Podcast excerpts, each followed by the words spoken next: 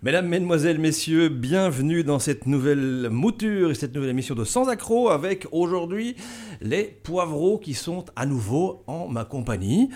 Euh, les poivreaux, c'est une alternative à cette émission que vous connaissez bien qui est dédiée aux addictions et on y parlera souvent, voire quasiment tout le temps, de l'alcool et de l'alcoolisme sous toutes ses formes. Dans quelques instants, je vous présente mes deux acolytes du jour, ainsi que les deux thématiques. À 3, 2, 1, c'est parti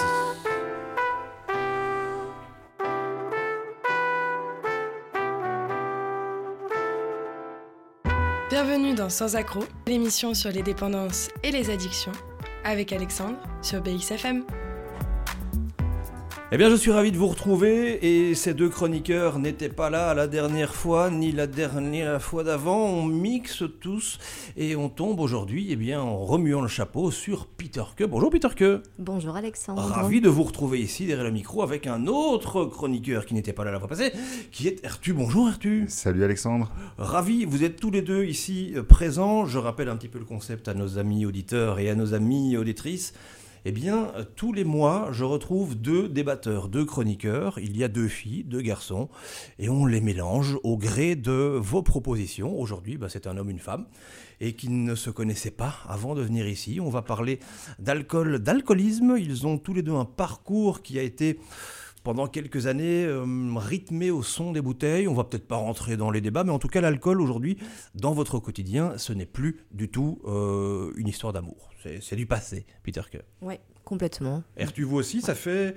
5 ans que vous avez dit au revoir à... 5 ans et demi que j'ai déposé le verre, comme on dit. Que vous avez déposé le verre, et donc vous êtes ici pour euh, justement euh, parler avec vos mots des thématiques qui nous sont proposées, parce que vous avez un parcours respectif d'abstinent, et si vous avez arrêté de boire, c'est parce que l'alcool était beaucoup trop présent dans vos vies, Peter Que.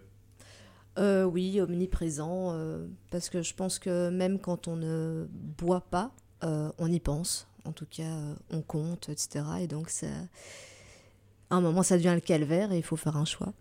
Vous avez fait ce choix aussi, il y a cinq ans et demi. Vous ne vous en portez pas plus mal, hein, je pense Même beaucoup mieux, je dirais, Alexandre. Beaucoup mieux. Et hum, grâce à ces quatre thématiques qu'on va tenter d'aborder aujourd'hui, on essaiera aussi de vous découvrir, vous aussi, mon cher Tu, un peu mieux. Vous nous avez proposé les deux premières, Peter que la troisième, moi la quatrième, et les auditeurs, bon, bah, ils traînent un petit peu. On a deux, euh, on a reçu deux ou trois propositions qui malheureusement ont déjà été proposées. Donc, on va rentrer dans les vôtres. Ertu, euh, vous avez souhaité aborder aujourd'hui le fait d'être abstinent. Est-ce chiant? Suis-je devenu chiant depuis que je suis abstinent? Réponse dans quelques instants.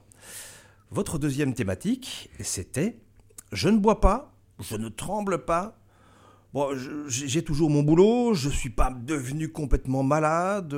Est-ce que je suis alcoolique? Réponse dans quelques instants. Peter, que votre thématique aujourd'hui, c'est devient-on alcoolique lorsqu'on a grandi avec un ou deux parents alcooliques? Réponse dans quelques instants. Il y aura une petite part de, science et une petite part médicale, et ce sera aussi euh, vos propres ressentis. Si on a le temps, eh bien, on abordera euh, la, tournée minérale qui a débuté il y a une semaine de cela. Et on vous dira, chères auditrices, chers auditeurs, ce que nous, on aurait fait du temps où on buvait si on avait été confronté à, votre, à cette tournée générale. En tout cas, je peux vous garantir que mon avis est relativement tranché. Votre thématique, c'est être abstinent. Est-ce chiant? Est-ce que je suis devenu chiant ou chiante depuis que j'ai arrêté de boire? C'est une question énorme. C'est une question énorme. Je, vous laisse la, parole, mon cher Ertu, parce que j'imagine que c'est quelque chose qui, vous a un petit peu travaillé. Oui, ça me tient à cœur parce que, bon, déjà, euh, moi, quand j'ai arrêté de boire, clairement, j'ai des amis qui me disaient très directement T'es devenu chiant, t'es plus le même, t'es pas marrant. Et ça me touchait très fort. Et au début, quand j'ai arrêté de boire, moi, j'étais même terrorisé à l'idée de ne plus pouvoir m'amuser, de, de, devenir quelqu'un de chiant, de plat, de morne, d'avoir une vie très plate. Et euh, bon, avec le temps, en fait, je me suis demandé, mais en fait, qu'est-ce qui est chiant? Qu'est-ce qu'on appelle être chiant? Est-ce que c'est parce qu'on ne danse pas à poil sur la table jusqu'à 6 heures du mat qu'on est chiant? Ou est-ce que c'est être en gueule de bois d'être chiant? Est-ce que c'est de plus rappeler sa soirée d'être chiant? Est-ce que euh, c'est d'avoir des regrets qui est chiant? Et donc, je me disais de plus en plus que je devais me détacher, en fait, de ce que les gens considèrent comme étant chiant, ou plutôt considèrent comme étant du fun? Moi, pendant toute ma période de consommation, la défonce, c'était mon fun. C'était mon hobby principal. Alors que ce soit la défonce en soi, en soirée, en sortie ou autre, ou euh, quelle que soit l'activité, que ce soit du ski ou euh, un cinoche ou quoi, avant ou après, il devait y avoir de la défonce. C'était, sinon, je ne considérais pas que je m'amusais en somme. Ou pendant? Ou pendant. Mm, pendant un ciné ou quoi, oui, bien sûr, euh, je prenais ma petite bouteille avec, pas de souci pour ça. et donc, le fun, pour moi, euh, était lié définitivement à euh, la défonce et à la consommation. Avec l'abstinence, j'ai constaté en fait que j'étais dans l'instant présent. Quand je ne bois pas et que je suis concentré sur ce que je fais, je profite de ce que je suis en train de faire. Et mon appréciation du fun a fortement changé en fait. Euh, j'ai constaté que être sur une terrasse euh, d'un café, euh, à siroter mon, petit cappuccino avec un petit rayon de soleil, ben, j'y prenais plaisir. J'étais dans l'instant présent et je prenais du plaisir. Aller au cinéma avec ma fille, c'était chouette. Une petite promenade en forêt, c'était chouette. Ou plus récemment, me lever sous une petite couette bien chaude avec un petit chocolat chaud et, des mellow cakes pour regarder Netflix, eh ben, c'était ma définition du fun. C'est comme ça que, que je m'amusais. Et donc pour moi, c'est lié à me détacher en fait un peu à ce qu'on attend de moi. C'est ce que j'ai appris avec l'abstinence aussi, c'est un peu plus d'humilité et être moins porté sur ce que les gens vont penser de moi ou ce qu'ils attendent de moi. Et ça, ça a changé radicalement euh, ma, vision des choses. C'est-à-dire que euh, lorsque tout récemment j'étais à, une soirée de, ma boîte, euh, et euh, on, passe une, bonne soirée, vers 11h, minuit, il y a tout un contingent qui a déjà bien imbibé, qui me dit Ouais, tu viens, viens, on sort, on va en boîte, on va en boîte. Et il y a une partie de moi qui se dit Je vais aller parce que j'ai envie de leur faire plaisir un petit peu, de faire deux, trois pas de danse et leur montrer mes petites aptitudes sur une piste de danse. Mais en me sondant finalement, je me dis Mais qu'est-ce que tu veux vraiment? Tu as envie d'aller dans cette boîte bondée, plein de bruit, plein de gens? Ou tu as plutôt envie de rentrer à ton hôtel et de t'allonger tranquillement dans ton lit et d'écouter un peu de musique. Et je me dis, c'est ça que j'ai envie de faire. J'ai juste envie de rentrer et pour moi, c'était ça. Mon fun, c'était de rentrer et d'être tranquille dans ma chambre d'hôtel. Alors peut-être qu'il y a d'autres personnes qui auraient apprécié de sortir et tout, mais moi, désormais, je me sonde, je me projette aussi. Je me dis, demain, si tu fais ça, tu seras crevé, tu vas pas profiter de ta journée. Donc je fais la part des choses et je ne me sens plus obligé de suivre le mouvement ou de plaire aux gens pour pouvoir euh, m'amuser pour pouvoir être, euh, passer une bonne soirée. Quoi, Mais vous vous sondez, donc la réponse aurait pu être positive. La réponse aurait pu ce soir-là être Ah ben je les, je les accompagne.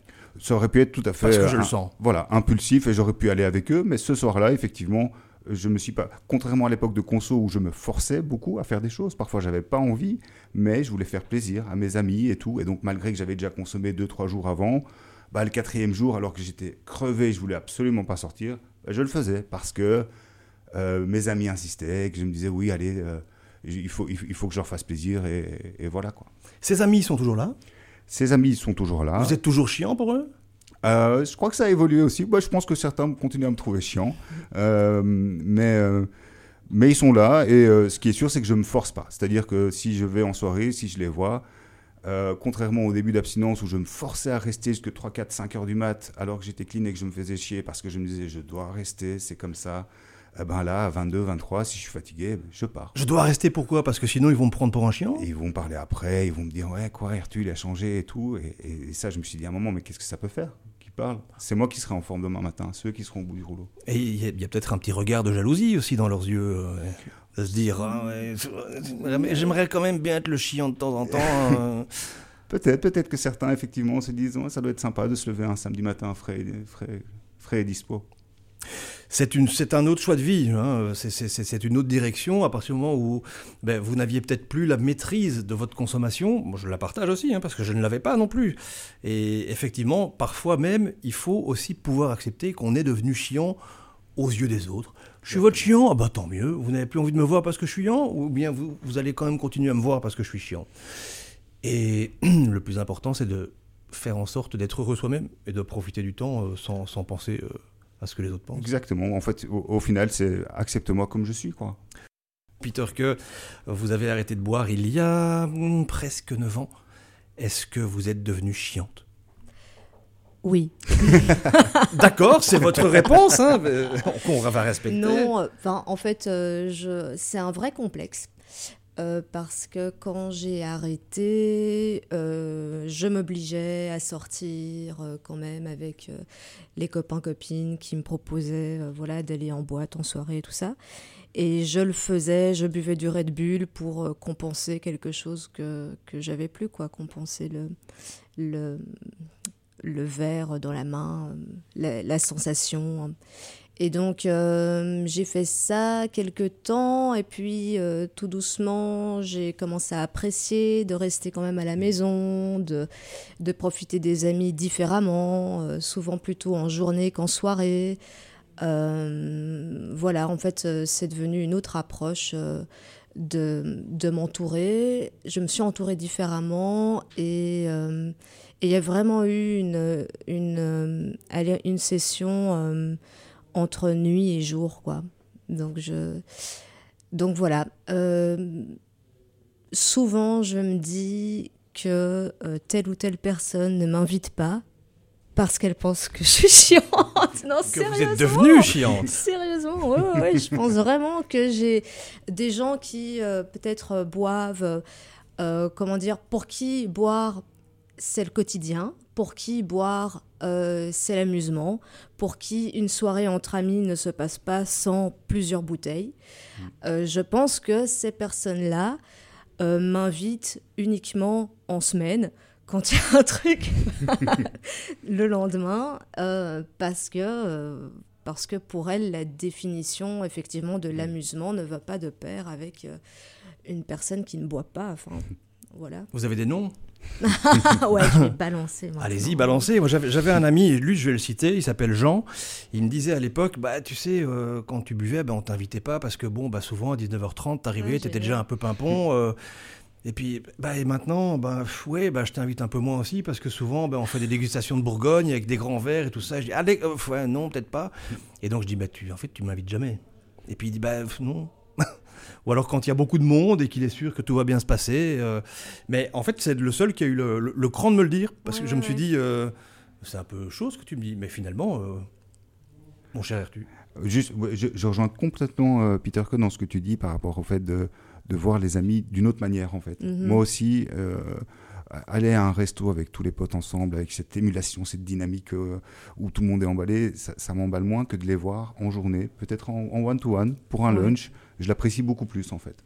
ouais c'est transformé plutôt Mm. en moment de qualité quoi Exactement. ouais Il y, a- il y a un petit peu moins ce défouloir. Par contre, oh, moi, je vais pas cacher le fait que boire un verre d'alcool, ben, ça donne quelque part de temps en temps un petit boost. Je, je ne bois plus, hein, ça fait bientôt C'est 10 ans, mais Ah. D'ailleurs, ce serait hypocrite de ma part de dire que euh, ça, ça ne m'arrange pas qu'il y ait de l'alcool euh, Mm. à table, parce que souvent je me dis, euh, et je disais ça il y a pas longtemps à mon compagnon, bon allez, euh, pourvu que les gens boivent un peu, quoi, hein, que ça se détende, parce que parce que voilà, on sent la tension au début, euh, de, Mm. début de soirée ou début de repas, euh, et qui, qui devient, enfin qui passe au fur et à mesure des minutes et, et des heures finalement, et, et notamment grâce, grâce à l'apéro, grâce à l'alcool. Donc c'est sûr que souvent, je, dans, les, dans les contextes comme ça, dans les relations sociales, je m'appuie sur l'alcoolisme des autres. non, mais sur les consommations des autres, ouais. Ouais, on, on a quand même un petit, un, un petit coup d'œil hein, avec ce, ce- ce que, ce que l'un ou l'autre euh, picole ou ne picole pas. Et Arthur, qu'est-ce que vous ne faites plus depuis que vous avez arrêté de boire? Ben, un, un truc qui me manque, j'ai déjà dit, euh, c'est danser en fait. Moi, euh, j'étais le king de, de la, de la piste de danse, euh, avec mes petits moves et tout. euh, Un mais, bon rythme en plus, hein, un très bon rythme. mais il me fallait quelques substances euh, et de l'alcool euh, pour me lancer. Et euh, au, au début, en plus, j'avais des attentes quand je sortais avec des amis qui étaient habitués à me voir comme ça. Donc, euh, ils se mettaient en cercle. Ouais, Arthur, Arthur. Et j'essayais de faire deux, trois pas de danse tout clean. Et je ne sentais pas du tout, en fait. moi. Et, et donc, ça, ça me manque un petit peu. De, je le fais encore à la maison, euh, en sortant de ma douche tout nu devant mon miroir. Avec le chocolat chaud du dimanche matin. Voilà, là, je me tape mes petits, mes petits pas de danse. Mais ça, c'est un des trucs que je fais plus qui me manque encore de temps en temps. Mais je pense que ça va revenir. Et Peter, que- qu'est-ce que vous ne faites plus, vous? Mm. Euh, non, mais j'avais envie de rebondir Bah, sur la danse. Parce que moi, j'adore danser. Mhm. Et euh, c'est vrai que je vais peut-être un peu moins me lâcher et tout Mm. ça, mais euh, l'autre soir, justement, il y avait l'anniversaire d'une amie et j'y suis allée. Et, et en fait, je me suis mise au milieu de la piste et j'ai dansé. quoi. J'ai Mm. passé deux heures à danser et ça m'a fait du bien. Et ça, c'est quelque chose que je fais beaucoup moins parce qu'à chaque fois, je me dis Ah, mais il va y avoir. Euh, euh, les gens bourrés ou des Mm. trucs et ça, ça va m'embêter.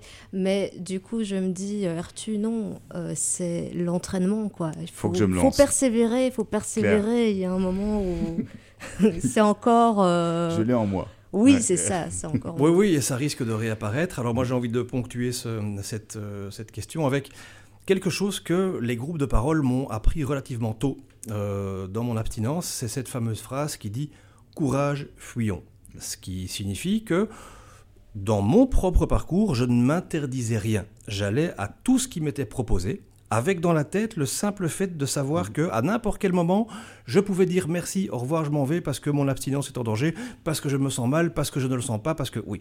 Et là, ça m'a vachement aidé parce que certains soirs, à 21h30, alors que tout le monde avait déjà commencé à boire euh, une bouteille de blanc chacun, euh, je ne me sentais pas bien, je partais. J'ai adopté ce courage fuyant et à d'autres moments, le simple fait de savoir que je pouvais partir faisait en sorte que je me sentais bien et je, sais, je savais que j'avais une porte de sortie qui était euh, disponible à n'importe quel moment et euh, finalement ça, dans, une fois de plus dans ma propre histoire, m'a permis de pouvoir aller de plus en plus à des soirées, à retrouver des soirées techno euh, jusqu'aux petites heures du matin, même des festivals sur deux trois jours, Mm. sans aucun souci. Parce que si je m'en vais, si je, mon abstinence est en péril, je m'en vais, courage fuyons. Je ne bois pas, je ne tremble pas, je ne suis pas allé en prison. J'ai toujours mon boulot. J'ai pas de maladie grave liée à ma consommation d'alcool, mais est-ce que je suis alcoolique? Peter que Qu'est-ce que ça vous évoque tout ça? Le, le- le fait de savoir que finalement tout va encore pas mal? Euh, ben, je, je pense que c'est pour beaucoup de gens le cas. Je pense euh, que, que, que effectivement euh, il y a euh, ce- cette image de l'alcoolisme euh, qui forcément est dégradante, forcément est- on, on est sous le caniveau. Et pourtant non, des, des tas de personnes comme vous et moi Mhm. euh, qui, qui cachent bien leur jeu, pour qui euh, c'est peut-être simplement de l'alcool social et qui ne se rendent pas compte que c'est de l'alcoolisme. Peut, peut- peut rappeler une, une- une notion importante, c'est que 30% des, enfin, des alcooliques ou des personnes qui ont un trouble de l'usage de l'alcool tremblent. Seulement 30%. Donc voilà, on ne tremble pas toujours lorsqu'on est confronté à l'alcool au quotidien. Euh, c'est comme lorsqu'on est confronté à de l'alcool au quotidien et qu'on a un trouble de l'usage de l'alcool, ben c'est- pas une, certitude qu'on se met à boire le matin. Euh, et, ce sont toutes des fausses idées qui finalement ben, font en sorte qu'on on se conforte, pépère, en se disant bah, je suis pas encore au bout du bout, je suis pas encore, euh, comme on appelle, une raclure de bidet, et c'est Mm. c'est- c'est une appellation qui, qui, qui- qui- qui a le mérite d'exister, qui veut dire ce qu'elle veut dire. Euh, mais comme je vous en parlais tout à l'heure avant que l'émission ne commence, c'est surtout aussi le fait de se dire je connais toujours plus alcoolique que moi, je connais Ouais. toujours quelqu'un qui... Et à ce moment-là, on a toujours l'image de quelqu'un dans notre entourage, que ce soit un tonton, hein, que ce soit un copain ou une copine. Euh, Alexandre, Ertou, euh, Peter Keu. et vous ne nous avez pas connus hein, lorsqu'on pratiquait. On était quand même pas mal. Hein on se défendait. Ertu, votre, votre vision de la chose? Mm, Pour moi, déjà, être alcoolique, ça vaut tout et rien dire, Oui. quelque part. Parce que tout le monde a sa définition de l'alcoolique avec des petites cases à cocher. Et, pour moi, en fait, je ne me posais pas les, bonnes questions. C'est-à-dire, pour moi, la, bonne question à se poser, c'est quelle est la place de l'alcool dans ma vie? Et euh, est-ce que l'alcool impacte ma vie de manière positive ou négative?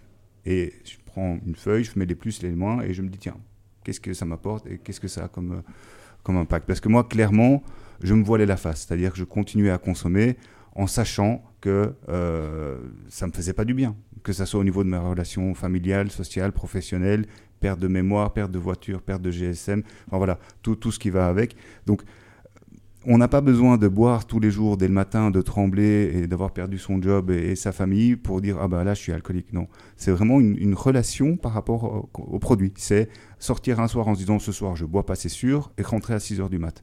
C'est euh, ne pas tenir ses promesses, c'est mentir, c'est toutes ces choses que j'ai fait pendant des années. Et finalement, je pense que la, seule personne qui sait si elle est alcoolique ou si elle a un problème avec l'alcool, c'est soi. C'est pas quelqu'un autour de nous qui va nous dire t'es alcoolique. C'est en se regardant dans le miroir et en étant franc, en disant est-ce que j'ai un souci avec ce produit ou pas? Et je sais, je suis convaincu qu'au fond de soi, on le sait qu'on a un mmh. problème avec ce produit ou pas. Alors vous faites bien de, souligner ce genre de, ce genre de choses. Et le, le terme, le mot alcoolique résonne excessivement fort chez un mmh. individu. En ce qui me concerne, je m'en fiche. Moi, je suis alcoolique. Je sais très mm. bien que je n'arrive pas du tout à gérer. Euh, lorsque je bois un verre, il se transforme toujours en 50. Mm. Maintenant, ça pose problème chez énormément de personnes parce que c'est un terme qui signifie tu vas devoir arrêter, tu vas devoir faire ceci, mm. tu as une sale maladie mentale, c'est horrible ce qui t'arrive, euh, mon pauvre. Donc, euh, la santé, la médecine, la santé mentale ont développer le terme un petit peu plus fourre-tout qui est un trouble de l'usage de l'alcool. Ça mm. signifie que mm. entre 1 et 50 verres euh, au quotidien, il y a tout le monde.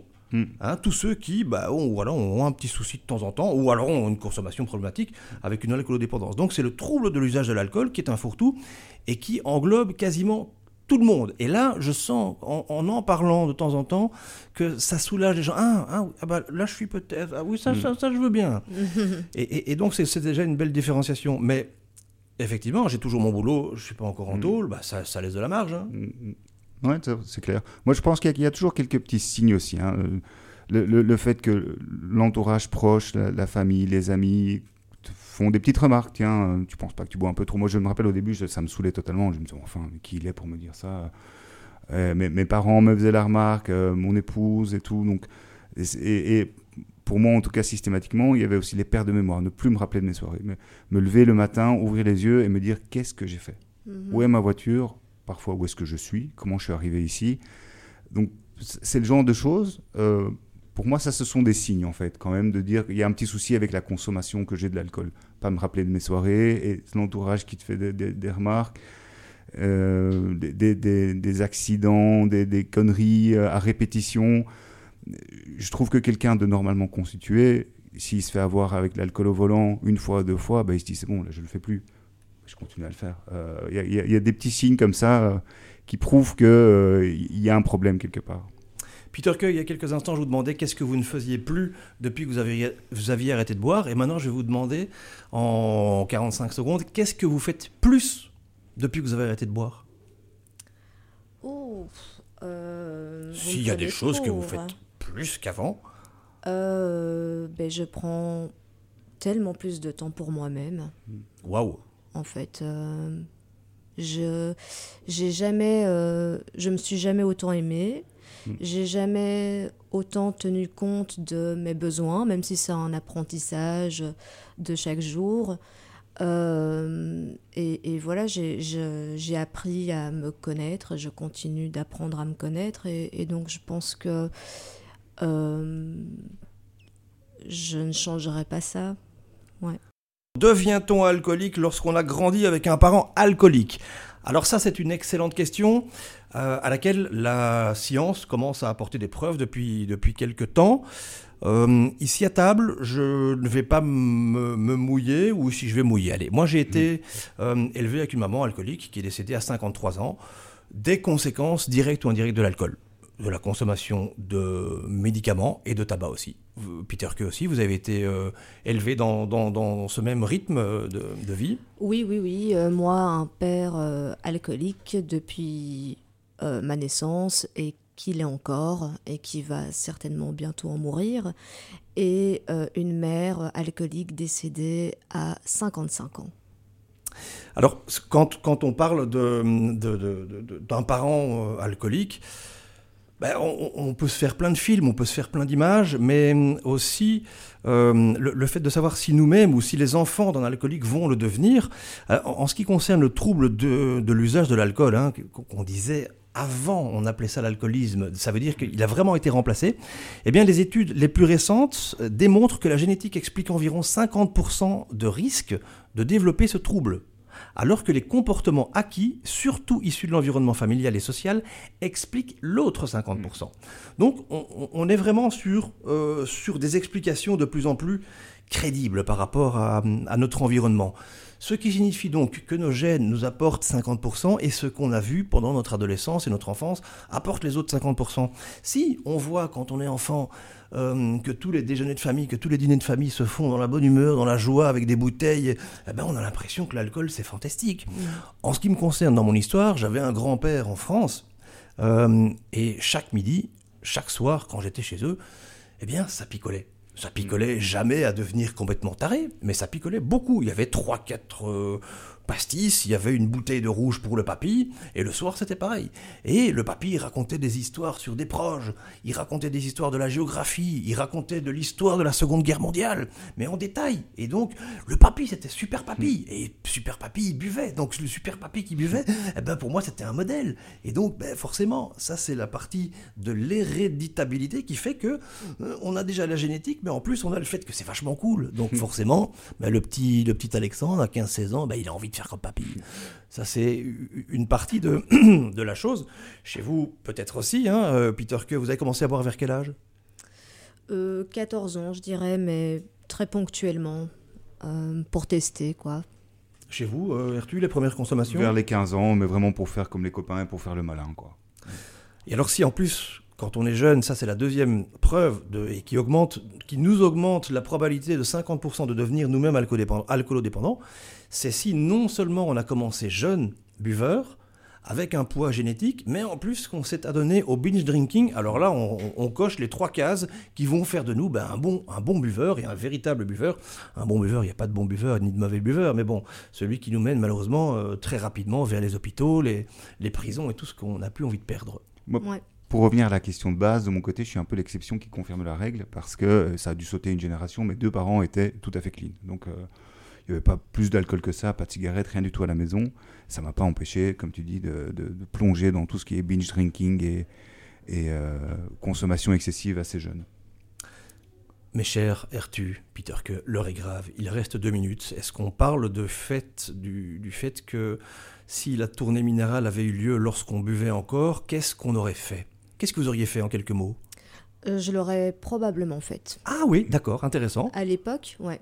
Euh, parce que sur la fin, euh, les deux années avant d'arrêter définitivement, euh, je, je, j'étais, je faisais des, des stops comme ça, de, des pauses de une semaine ou de trois jours. Je, je comptais quoi, les périodes de alcool. J'essayais de, voilà, j'essayais de gérer ça et probablement que je me serais testée en le faisant et en me disant, mais super, j'arrive à pas boire un mois, c'est qu'il n'y a aucun problème. Oui, ça c'est une manière de voir les choses. Et vous, Ertu? Bah, c'est tout à fait comme Peter Kay en fait. Et moi, je l'avais fait à l'époque. J'avais fait un, un mois et ça, ça m'avait rassuré dans le fait que bon, voilà, je sais tenir un mois. Alors attention, j'ai tenu un mois en me faisant chier, en sortant pas. Ah, vous étiez devenu chiant. Déjà là-bas, non, je voulais voir. Je, je sortais pas, je voyais personne et je faisais rien en me disant oh regarde tu peux être fier, euh, tu tu consommes pas et surtout en me disant yes dans une semaine ou dans deux semaines ça ça va être la grosse défonce, je le mérite, ça fait euh, un mois que je tiens, là ça va être la toute grosse. C'est intéressant d'avoir vos, points de vue. Si vous voulez le mien, je vous l'explique. Allez vas-y. Ben, moi, je pense, et en- une fois de plus, hein, avec, euh, avec près, près de 10 ans d'arrêt, je ne sais pas comment j'aurais réagi si jamais ça s'était vraiment pr- proposé, et qui me l'aurait proposé surtout, et avec quels mots et de quelle manière. Mais en tout cas, je suis quasiment convaincu que j'aurais dit, bah non, c'est pour les gens qui ont véritablement un problème, Ah ouais. et moi j'en ai pas, et c'est bon, à quoi ça sert, c'est ridicule, et, et- et je suis sûr que j'aurais cassé, j'aurais essayé de casser du, du Ah sucre. oui, moi aussi. Mhm. euh, pour les années précédentes, ces deux dernières années où je me posais des questions, euh, ouais, non, clairement, euh, je- j'aurais limite euh, tenté de saboter, quoi. hein, Oui. les- Et, avec des vrais, des vrais bons arguments qui auraient Ouais. été de mauvais et faux arguments, mais en tout cas, oui, on aurait, moi j'aurais défendu que, que, ouais, c'est pour des losers ou bien ouais, mais Ouais. c'est- c'est c'est que des gens en pleine forme qui l'ont. Enfin, j'aurais Mm. trouvé, j'aurais essayé de convaincre les personnes qui m'auraient dit, bah, tu, tu ferais mieux de le faire toi, non et qui ne m'auraient pas dit tout. Peter, que j'étais ravi de vous avoir en face de moi. Mais moi aussi. Ertu, j'étais ravi de vous avoir en face de moi. Un pur et plaisir, à côté de Alexandre. Peter que. Très content d'avoir partagé ça avec Peter. Voilà, c'est non sans émotion qu'on s'en va, euh, chères auditrices, chers auditeurs. Vous souhaitez ben, un excellent mois sans nous. hein. si vous avez peut-être commencé la tournée minérale il y a une semaine, on vous la souhaite excellente encore pendant trois semaines. On se retrouve la prochaine fois. Ce sera peut-être avec vous, Artus, ce sera peut-être avec vous, Peter Que, ce sera peut-être avec Sophie Bill ou avec Olivier Bonjour. On verra bien. On va remuer le chapeau et se retrouver ici. Merci euh, à Thierry Lyonis pour la réalisation de cette émission. Euh, je vous souhaite euh, tout le meilleur. Si vous avez des propositions, des thématiques concernant l'alcool ou l'alcoolisme, vous les envoyez soit sur la page Facebook de la radio BXFM 104.3, soit sur ma page Facebook Alexandre B Coaching. Belle fin de journée. Bye bye. Bye. Au revoir. L'alcool, la cigarette, la drogue, les médicaments, le café, le jeu et le sexe sont des addictions et dépendances parmi tant d'autres. Vous en êtes sorti? Venez nous raconter votre parcours. Votre histoire, c'est dans Sans accroc sur BXFM.